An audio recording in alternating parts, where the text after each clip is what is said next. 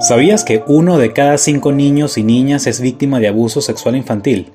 Yo digo nomás, es un movimiento enfocado en hacer visibles los casos de violencia y abuso sexual que día a día afectan a cada vez más personas en el mundo.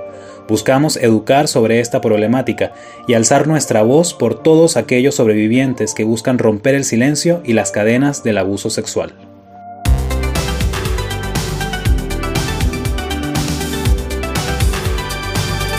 Hola, bienvenidos a un nuevo episodio del podcast Yo digo no más. Mi nombre es Arturo Bolívar y en esta oportunidad vamos a continuar hablando sobre ese tema tan difícil que hemos venido abordando en episodios anteriores, el abuso sexual infantil.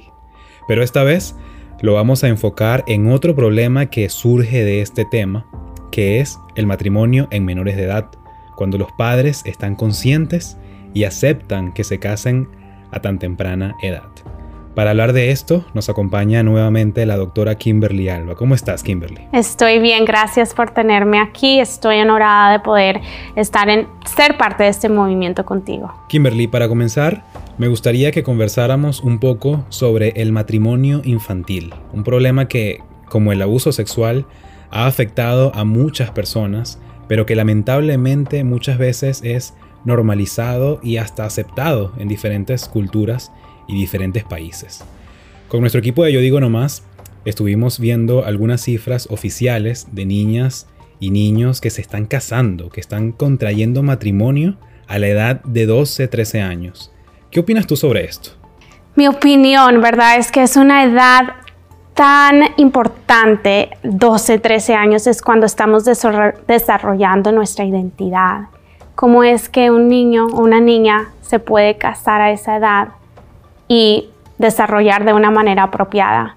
Esto es un problema mundial que estamos viendo, no solamente es localizado en un país, esto es en todas partes del país, de los países, digo, en Latinoamérica especialmente, en nuestro propio país. Acabamos de ver que hace recientes meses prohibieron que pudieran casarse con niñas de 12 años. Hace meses esto era posible.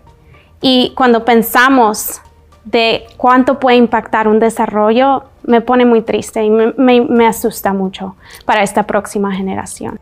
Y las cifras son realmente impactantes. Una de ellas es de UNICEF, el Fondo de las Naciones Unidas para la Infancia, y dice que una de cada cuatro mujeres jóvenes en América Latina y el Caribe se casa antes de cumplir los 18 años. Pero esto es algo que no solamente vemos en Latinoamérica. En Estados Unidos también ocurre. En el caso, por ejemplo, del estado de California, el matrimonio es permitido a partir de los 14 años cuando los padres lo permiten. Es algo que cuesta entender porque la verdad es que a esa edad, cuando una persona está en la época de su adolescencia, está en una etapa en la que no se tienen los objetivos claros, no se sabe lo que se quiere hacer con la vida, hay mucha confusión y son muchos los cambios por los que se atraviesa en esas edades. Entonces, traer una persona mayor con mucha más madurez a que se case con un adolescente es algo que es difícil de comprender. La adolescencia, el tiempo infantil es un tiempo para explorar, para sentir incertidumbre, identificar dónde vamos en nuestras vidas. ¿Cómo es que podemos hacer eso con las limitaciones de una persona adulta y una relación adulta y un hogar adulto? Y precisamente eso nos trae al tema principal que buscamos combatir desde Yo Digo Nomás, el abuso sexual infantil. Tú hace poco nos comentabas a todo el equipo sobre la cantidad de historias que has tenido la oportunidad de escuchar desde tu posición como doctora en psicología, especialista en trauma de niños y adolescentes, historias de niños y niñas que han sido abusados dos o tres veces por diferentes personas. ¿Puedes contarnos un poco sobre eso? Sí, son historias muy comunes desafortunadamente y que vemos que en nuestra comunidad latinoamericana son ciclos y generaciones de trauma que se pasan intrafamiliar, desafortunadamente también. Y tiene un efecto tan grande en la familia cuando vemos estas historias que niños de una pequeña edad son abusados, no solamente en la trayectoria de desarrollo, pero vemos como todos alrededor también están estancados.